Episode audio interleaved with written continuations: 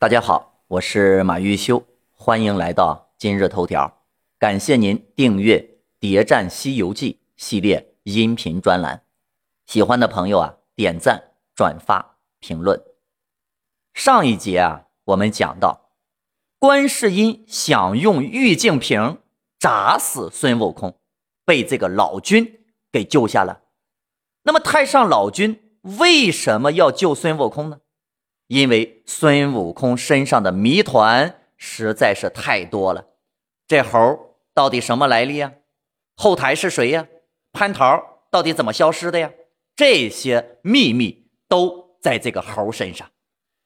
孙悟空兵败被擒，押解上天。玉帝呢，怕蟠桃背后的事儿败露，就想要杀了孙悟空灭口。下令将孙悟空押赴斩妖台斩首，结果呢，孙悟空铜头铁骨杀不死，还能断头重生，又经过风火雷电的尝试，也奈何不了孙悟空。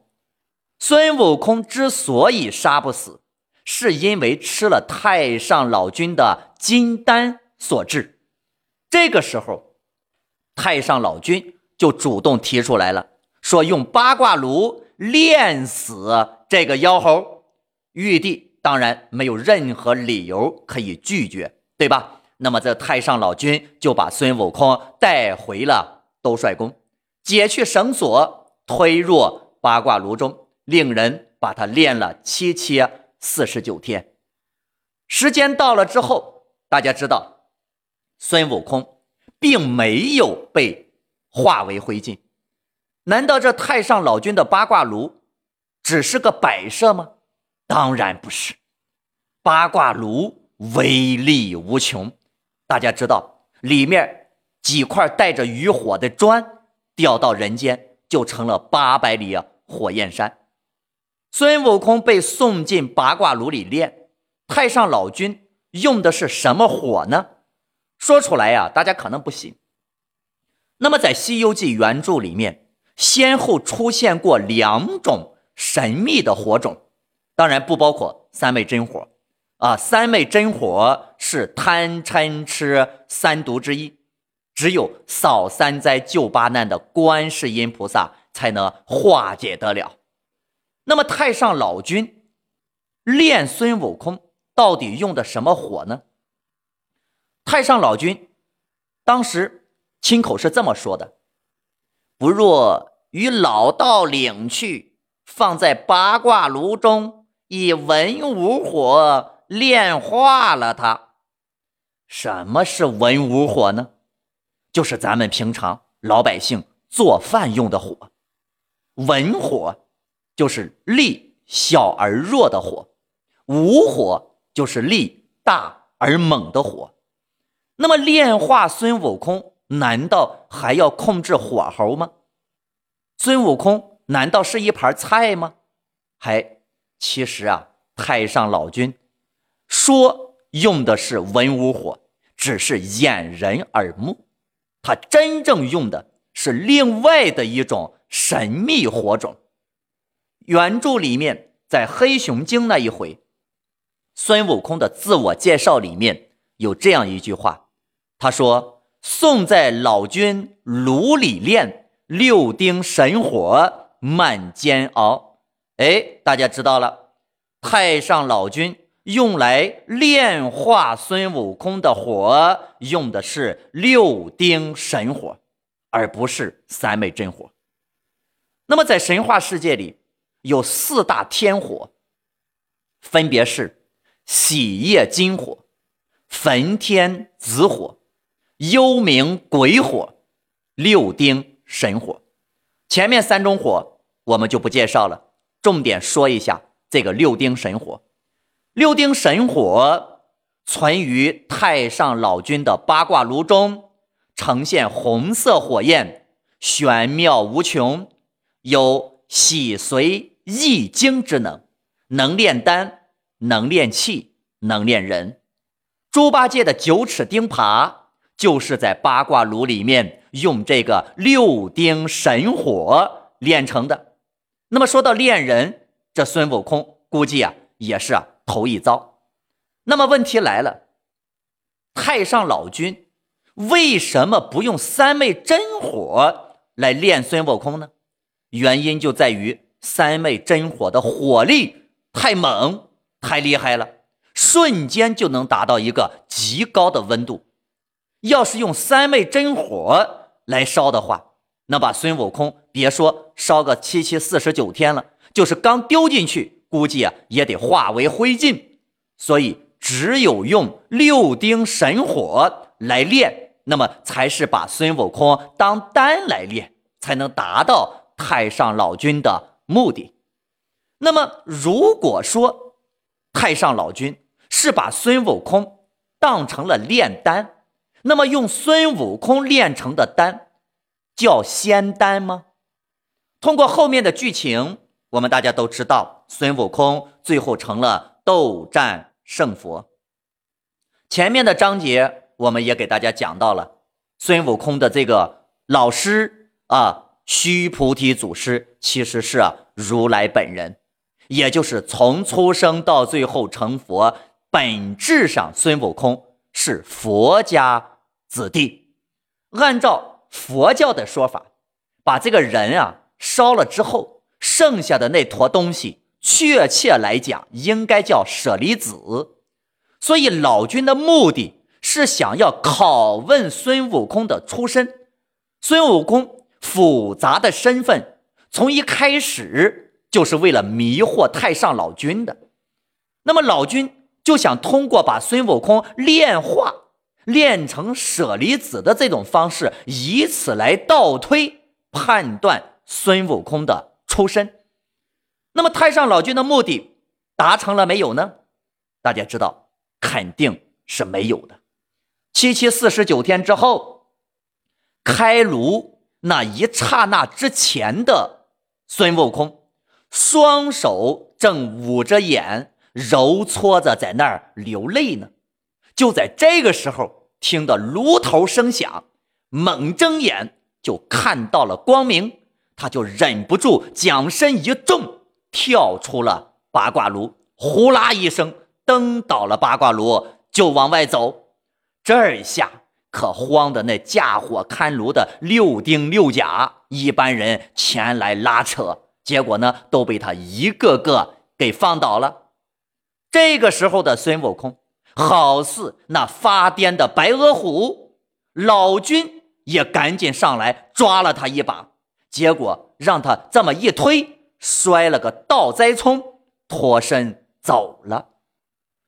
孙悟空不仅没有被八卦炉烧死，还撂了太上老君一个跟头，这又是为什么呢？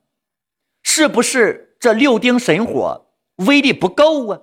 不是，这六丁神火威力惊人，那不要说炼气了，在原著当中。太上老君和观世音菩萨打赌，把玉净瓶啊中的这个杨柳枝儿放在八卦炉中烤，结果呢都烤的是焦枯，大家就知道这六丁神火有多么厉害。那么既然六丁神火这么厉害，怎么就没把孙悟空炼成舍利子呢？我们还得从原著当中寻找答案。原来呀。那个八卦炉是什么呢？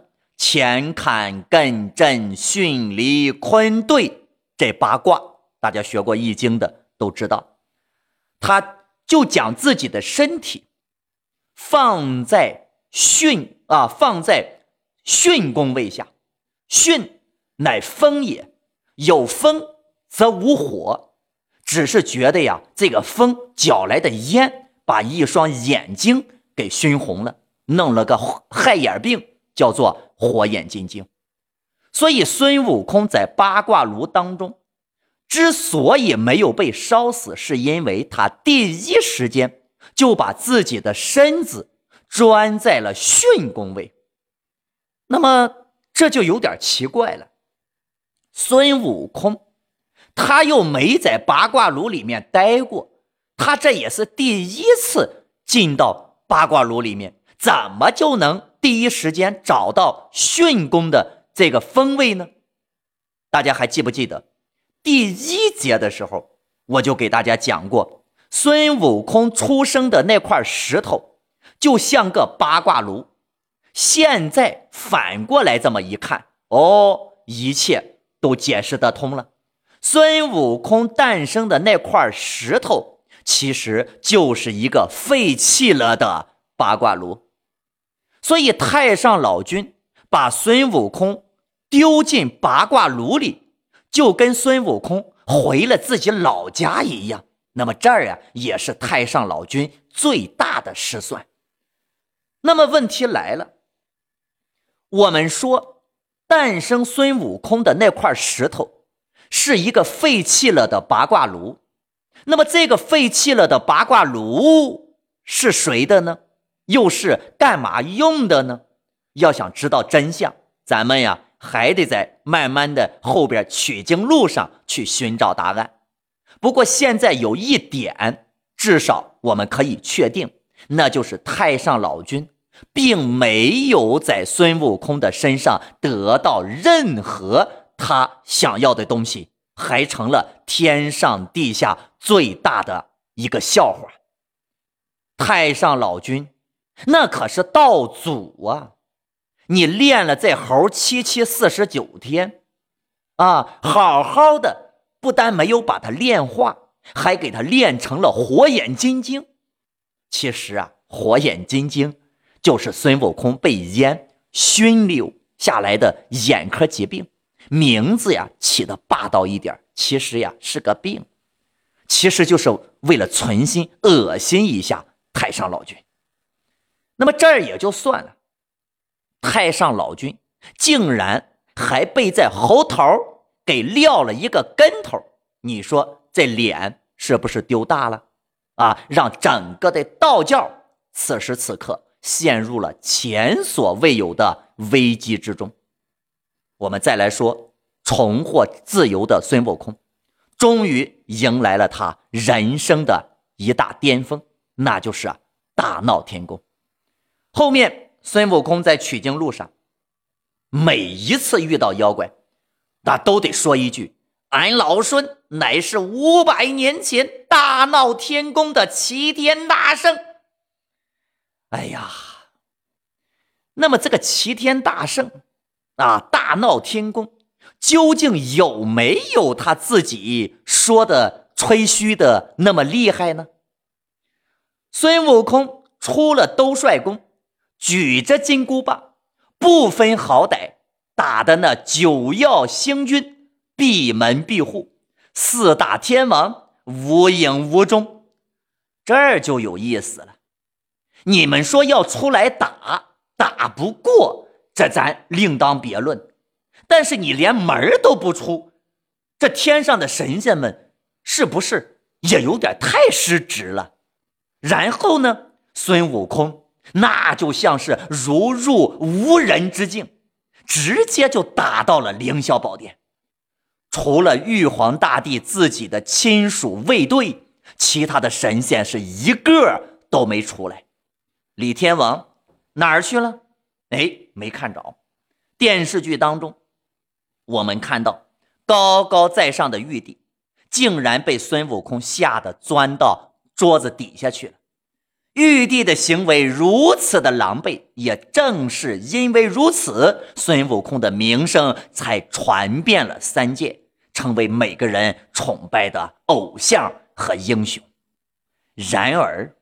事实的真相，在原著里面却是这样的：说孙悟空打到的地点就是凌霄宝殿的大门前，当时众神把大圣围在一处，却不能近身，乱嚷乱斗，最后直到请了如来来降服孙猴子。孙悟空大闹天宫的闹剧。到了如来过来才算是正式结束。那么孙悟空从兜率宫出来，为什么没有神仙进行阻拦呢？因为孙悟空从八卦炉当中逃脱，这儿呀完全是个意外。但是对于玉帝、老君啊、天庭各方势力，对这个事儿呢都没有任何的准备，谁都没想到。那大家其实心里就很疑惑：这孙猴子从八卦炉里面出来了，是道祖老君的失误呢？还是道祖老君刻意安排把他给故意放出来的呢？这儿就导致了所有的神仙有意无意的采取了观望的姿态。难道道祖要造反，想和玉帝火拼了？这是，所以导致了哪吒、李天王，那么他们就更不敢出手了，因为孙悟空闹得越大。那么如来出场的概率当然就越高，所以到这个时候，我们就可以解释为什么孙悟空大闹天宫的时候所向披靡，到了西天取经的路上，几个小妖都能打得过他。事实上，孙悟空的战斗力没有我们想象的。那么强，那更没有他自己吹嘘的那么厉害。玉帝并不是在被逼无奈的情况下才请如来的，而是孙悟空已经被围住了。现在相当于就是一个煮熟的鸭子，早晚都得出锅，谁出手，这鸭子就是谁的。那么玉帝。之所以把这煮熟的鸭子拱手让给如来，把这个功劳让给如来，那就是要送给如来一个天大的功劳。那么，既然玉帝可请可不请，那为什么还是请了如来呢？因为局势发生变化了，老君出了一个致命的失误。现在正是痛打落水狗的好时机，而如来呢，也正是玉帝的外援。玉帝大叫：“去请如来佛祖！”你看，玉帝的这一声大叫，直接就把如来从佛老的位置给上升到佛祖了。所以，如来做佛祖离不开玉帝在背后的。大力支持。那么，玉帝为什么需要一个佛祖呢？天庭之间的局势，之前大家已经看到了。名义上玉帝挂着尊号，但是真正对天庭神仙们的控制力却非常小。玉帝见了老君，也要礼让三分。玉帝需要一股外来的力量来制衡道教。按照玉帝的剧本，如来其实早就应该登场了，但是因为老君的仙丹意外丢失这个事儿，老君插手了，所以玉帝必须改变计划，尽快的解决掉孙悟空。事情发展到现在这一步，中间啊很多意外啊事件连起来导致的，谁都没想到。那么如来出场之后。后面的剧情我们大家都非常的熟悉，孙悟空跳到如来的掌心儿，然后让他飞，但是呢却没飞出去啊。问题就来了，孙悟空为什么飞不出如来的手掌心呢？播放下一集为您揭晓答案，谢谢大家。